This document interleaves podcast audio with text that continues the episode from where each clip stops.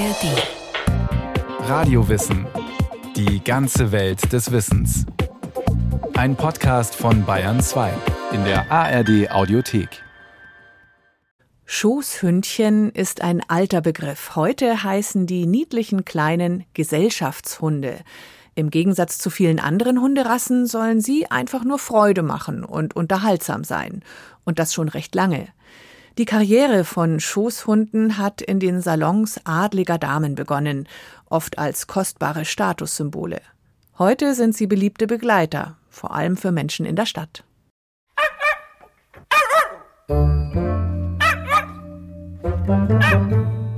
Manchmal passen sie in Handtaschen. Manchmal schieben wir sie in kinderwagenähnlichen Gefährten herum. Manchmal schmücken wir sie mit Schleifchen und Mäntelchen. Man mische eine Mini-Prise Wolf mit ganz viel Niedlichkeit und herauskommt Der Schoßhund. der kleine Liebling der Elite. Moment mal. Zuallererst einmal sind Hunde wehrhafte Jäger. Stimmt. Und genau an diesem Punkt beginnt die jahrtausendealte Beziehung zwischen dem Menschen und dem Vorfahren des Hundes, dem Wolf. Es gibt verschiedene Hypothesen dazu, wie die ersten Annäherungen aussahen. Vielleicht überließ der omnivore Homo sapiens in einer kalten Eiszeitnacht dem karnivoren Wolf das für ihn schlecht verdauliche, proteinreiche, magere Fleisch und band ihn so an sich. Vielleicht zog er bewusst kleine Wolfsjunge auf oder rettete verletzte Tiere, um sie für die Jagd trainieren zu können. Fest steht, der Kontakt wurde immer enger. Schon vor 19.000 bis 32.000 Jahren haben im prähistorischen Europa Menschen mit den angehenden Hunden zusammengearbeitet, wie eine Forschungsgruppe an der Universität Turku in Finnland per Genanalyse festgestellt hat. Die Tiere unterstützten die Jäger und warnten vor Gefahren. Dafür bekamen sie ihren Anteil von der erlegten Beute. Die Annäherung des Wolfes an den Menschen, seine Zähmung und die Entwicklung zum Hund, das ist eine Geschichte der Urzeit. Im Laufe der jahrhundertelangen Nähe zum Hund fängt der Mensch an, den Hund nach seinen Bedürfnissen zu formen und gewisse Eigenschaften in ihm zu fördern, die ihm nützlich erscheinen. Größe, Fellbeschaffenheit, Farbe und Charakter. Der Mensch macht sich die Instinkte und Fähigkeiten des Hundes zunutze und setzt ihn bei der Jagd, zum Bewachen und zum Beschützen ein. Mit der Weiterentwicklung der menschlichen Gesellschaft kommt jedoch noch ein anderer Aspekt hinzu. Eine wohlhabende Oberschicht mit viel Prestigebedürfnis und Zeit kann Hunde nun auch rein zum Vergnügen halten. Solche Hunde haben keine andere Aufgabe, als nett auszusehen und ihre Besitzerin oder ihren Besitzer zu begleiten. Es gibt viele Theorien darüber, warum Menschen Schoßhunde und andere Haustiere halten. Denn es existieren widersprüchliche Vorstellungen darüber, ob der Grund dafür beim Tier oder beim Menschen liegt.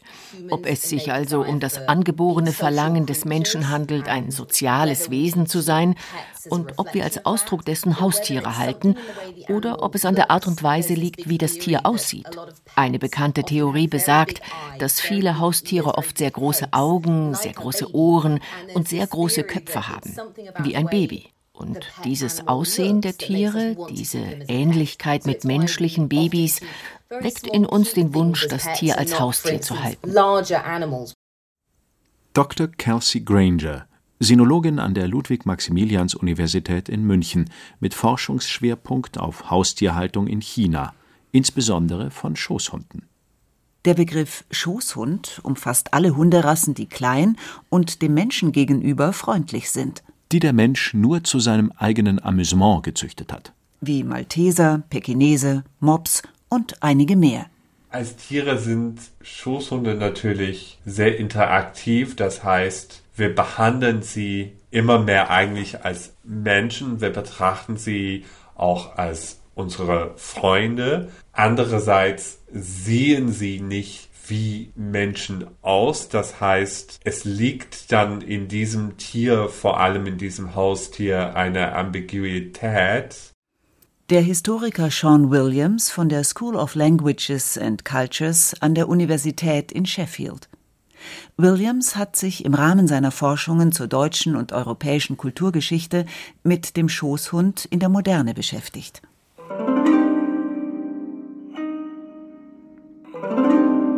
Bereits im alten Rom sind kleine Schoßhunde bekannt und äußerst beliebt. Sie werden verwöhnt, liebkost und manchmal neben ihren Besitzern bestattet, wie Skelettfunde belegen. Im Jahr 2021 untersuchten Wissenschaftler die Überreste eines Hundes aus dem Jahr 169 vor Christus, die im Grab seines Besitzers gefunden wurden, und fanden heraus, das Tier war klein, die Zähne nicht von der Jagd abgenutzt und es muss dem Grabritus nach eine enge Verbindung zu seinem Besitzer gehabt haben. Doch nicht nur das. Es handelt sich auch um eine sehr frühe Züchtung mit sehr kurzer Schnauze, wie wir es später von Möpsen und Bulldoggen kennen. Offensichtlich gab es also bereits im antiken Rom Züchtungen, die rein auf das Vergnügen der wohlhabenderen Menschen abzielten.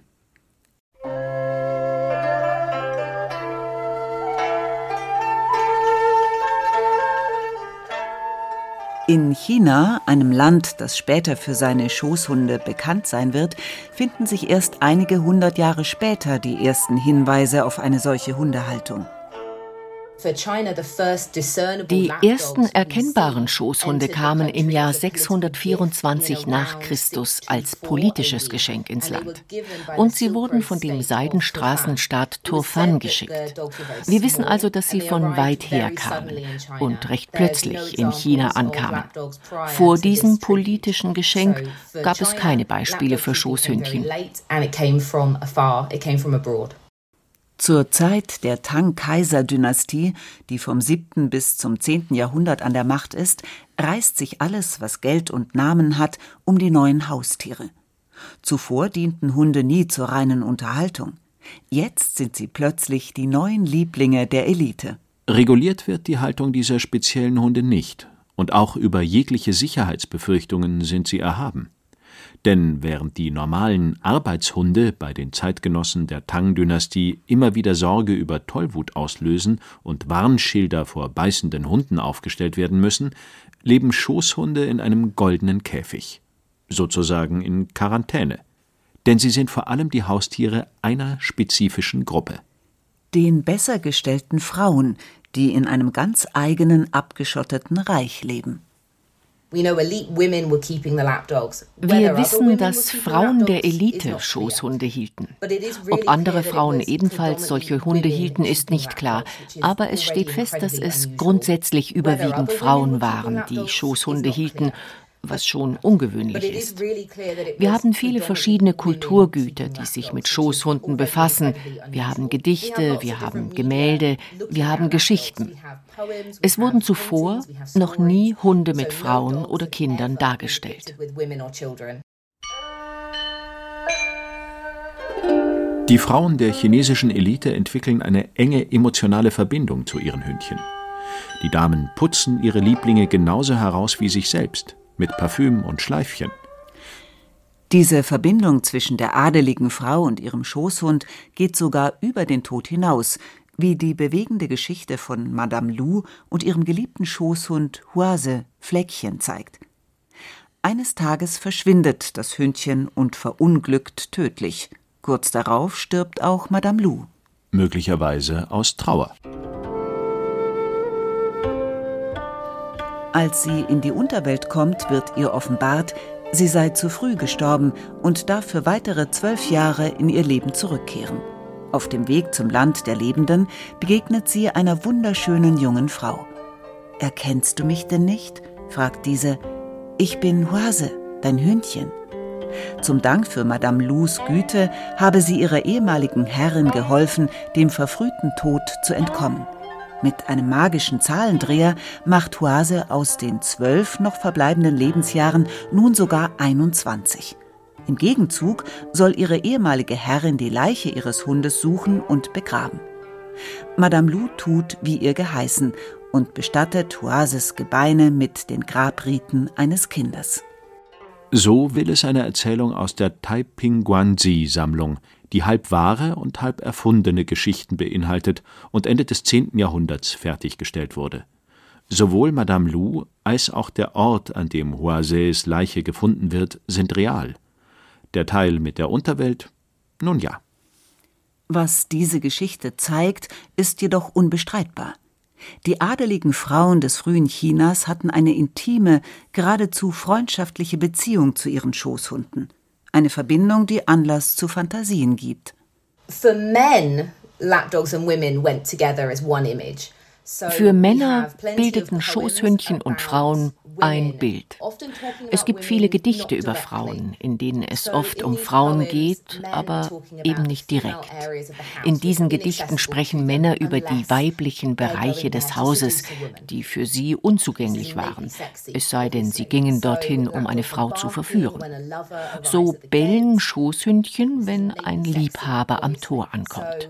Ein Schoßhündchen schläft am Fußende eines Bettes, wenn frisch Vermählte ihre Hochzeit vollziehen. Ein Schoßhündchen ist als Begleiter für einsame Palastfrauen da, die nicht die Gunst des Kaisers hatten. Die Schoßhündchen dienen den Männern sehr wohl als Symbol für alle weiblichen Räume, aber auch als eine Art Parallele zur Frau.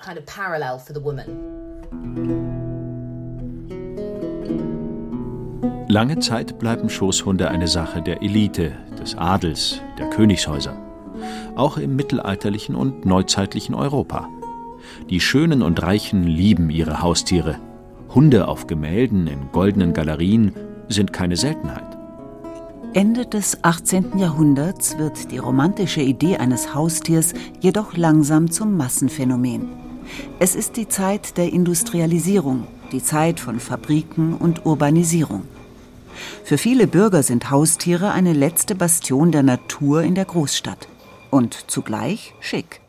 Denn immerhin war das Haustierhalten bisher eine Sache des Adels, ein Statussymbol. In Großbritannien, in Frankreich und im deutschsprachigen Raum werden Schoßhunde immer mehr zu Familienmitgliedern über alle sozialen Klassen hinweg. Schoßhunde kommen immer mehr in Mode. Es beginnt ein wahrer Hype um die Haltung und um die verschiedenen Rassen, denen bestimmte Charakteristika zugeschrieben werden. Mit den Schoßhundrassen jedoch ist das so eine Sache. Manche ursprünglichen Jagdhunde, wie der Pudel, werden auch als nicht arbeitende Haushunde gehalten.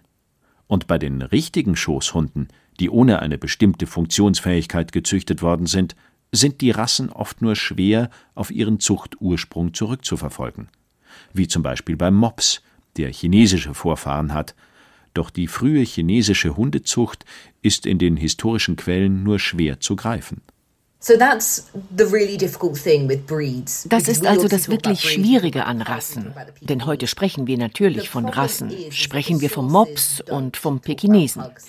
Das Problem ist, dass in den Quellen nicht von Möpsen und Pekinesen die Rede ist, sondern nur von Hunden, sodass es wirklich schwierig ist, bestimmte Arten zu unterscheiden.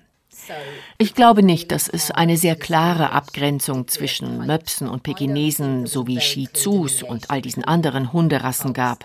Sie sahen wahrscheinlich nicht einmal so verschieden aus, wie sie es heute tun.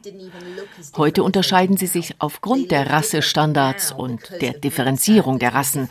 Das ist eine moderne Erfindung.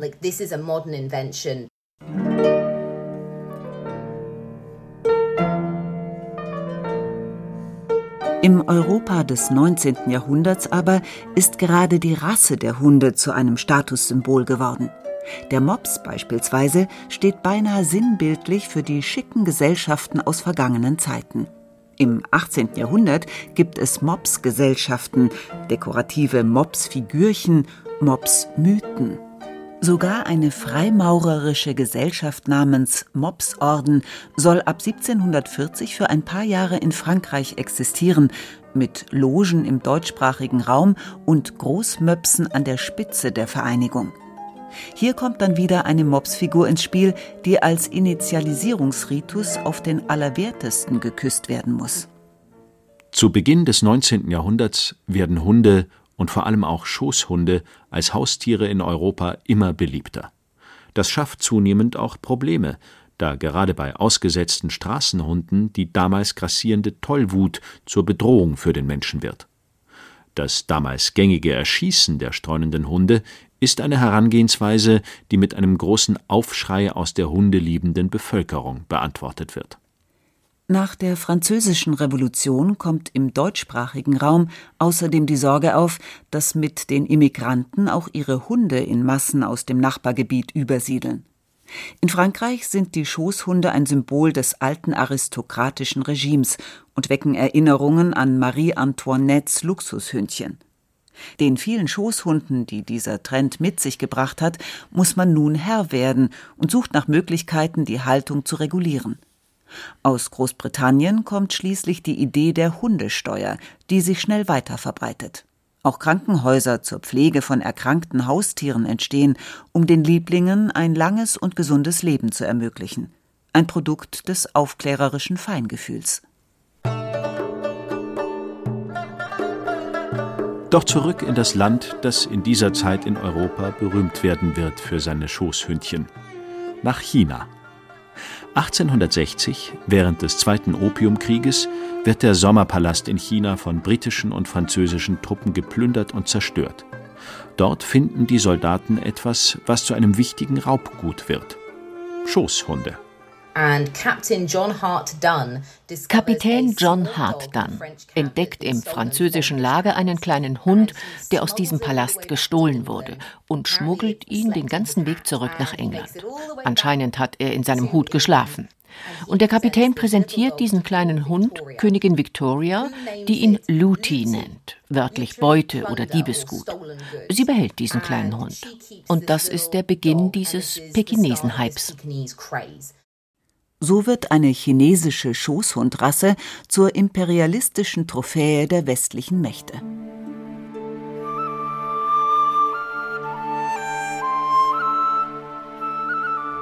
Pekinesen sind der Jing-Dynastie, die schon seit dem 17. Jahrhundert herrscht, die liebsten Hunde.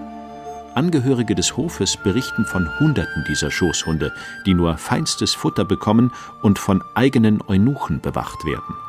Sie werden in Käfigen durch die Palastgänge gefahren, damit ihre Pfoten den Boden nicht berühren müssen. Das alles endet während des Zweiten Opiumkrieges mit den einmarschierenden Truppen aus Europa. Fünf weitere Pekinesen werden schließlich in den Ruinen des zerstörten Sommerpalastes gefunden und nach England gebracht. Ihre kaiserliche Herkunft macht sie zum perfekten Souvenir aus dem verlorenen alten China, das schon lange in Europa romantisiert wird.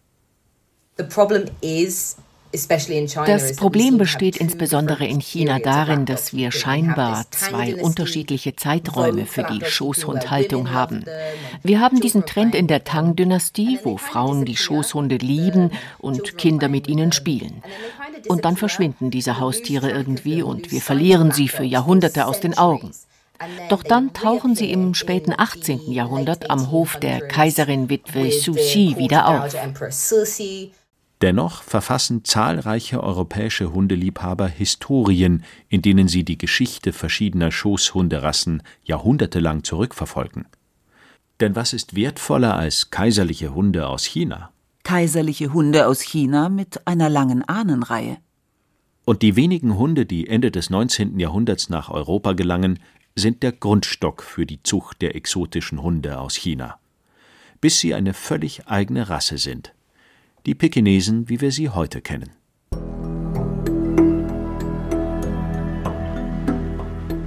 Mit dem Ersten Weltkrieg im 20. Jahrhundert brechen ein katastrophaler Krieg und ein Umsturz nach dem anderen über Menschen und Hunde gleichermaßen herein. Die Situation vieler Menschen verändert sich. Der Wohlstand, der die Haltung von Schoßhunden bedingt, bröckelt. Hinzu kommt, dass Prestigedenken und das Bedürfnis nach Statussymbolen vielerorts von sozialistischen Werten verdrängt werden. In der Sowjetunion gibt es kein Verständnis für Schoßhunde und Haustiere im Allgemeinen mehr. Sie gelten nur noch als überflüssige Fresser, die nichts für ihren eigenen Lebensunterhalt beitragen. Und auch in China ändert sich die Situation für die kleinen Hunde grundlegend. Im Maoismus stehen Schoßhunde für das alte China aus dessen Fesseln man sich befreien will. Zu Beginn des Zweiten Weltkriegs lassen in Großbritannien tausende Londoner ihre Lieblinge töten, um sie vorsorglich vor dem kommenden Kriegsleid zu bewahren. Den Schrecken des Fliegeralarms und hungernde Hunde zwischen zerbombten Häusern, diesen Gedanken können viele Besitzer nicht ertragen. Auch in der entbehrungsreichen Nachkriegszeit können viele Menschen ihre Vierbeiner beim Aufbau der zertrümmerten Städte nicht mehr gebrauchen. Erst mit dem Aufschwung nach der Nachkriegszeit können es sich immer mehr Menschen wieder leisten, einen Hund als häuslichen Gefährten zu halten. Und es entstehen neue Trends und Moden bei den Haushunden. Ein kleiner Hund, der ursprünglich rein zur Jagd und nicht als Schoßhund gezüchtet wurde, erobert die Herzen der Menschen und ist aus Großstädten wie München und Berlin nicht mehr wegzudenken. Der Dackel. Dann im 20. Jahrhundert war das eine Erfolgsgeschichte, dass der Dachshund dann Pop wurde und dann mit Andy Warhol und alle andere, Adele hat auch einen Dackel, dass der Dackel dann irgendwie poppig wurde und ein Bild von harmlosem, coolen Deutschland, dass man dann so hipste werden kann aus Berlin mit einem Dackel. Heute ist der Hund mit etwa 10 Millionen Tieren ein äußerst beliebtes Haustier in Deutschland. Viele ehemalige Jagdhunderassen finden Eingang in das Herz der Familie und werden als Gesellschaftshunde gehalten. Auch wenn sie vielleicht nicht besonders klein, besonders kuschelig oder besonders süß sind. Seit einigen Jahren gibt es aber eine bedenkliche Entwicklung, was die Zucht gerade von Schoßhunden betrifft. In Form und Größe werden sie immer mehr verändert, was zu zahlreichen gesundheitlichen Problemen führt. Ein relativ neuer Zuchttrend ist der sogenannte Teacup-Hund, der, wie der Name schon sagt, mit seinen gerade einmal 20 Zentimetern Größe in eine Teetasse passen soll. Zu kurze, platte Schnauzen wie bei Mops und französischer Bulldogge führen zu gravierenden Atemproblemen. Herzfehler verkürzen das Leben von so manchem überzüchteten Schoßhund. Heute gibt es dazu Verbote und Regulierungen. Seit ein paar Jahren ist es beispielsweise in den Niederlanden verboten, Hunde zu züchten, deren Schnauze kürzer als ein Drittel des Kopfes ist.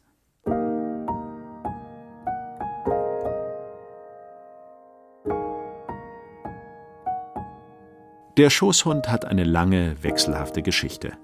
Auch heute ist er Moden unterworfen. Auch heute ist er oft Ausdruck luxuriösen Lebensstils und doch ist er für zahlreiche Menschen ein treuer Begleiter in guten wie in schlechten und einsamen Zeiten. Das Bedürfnis des Menschen nach tierischer Nähe hat sich auch in der Corona-Pandemie gezeigt.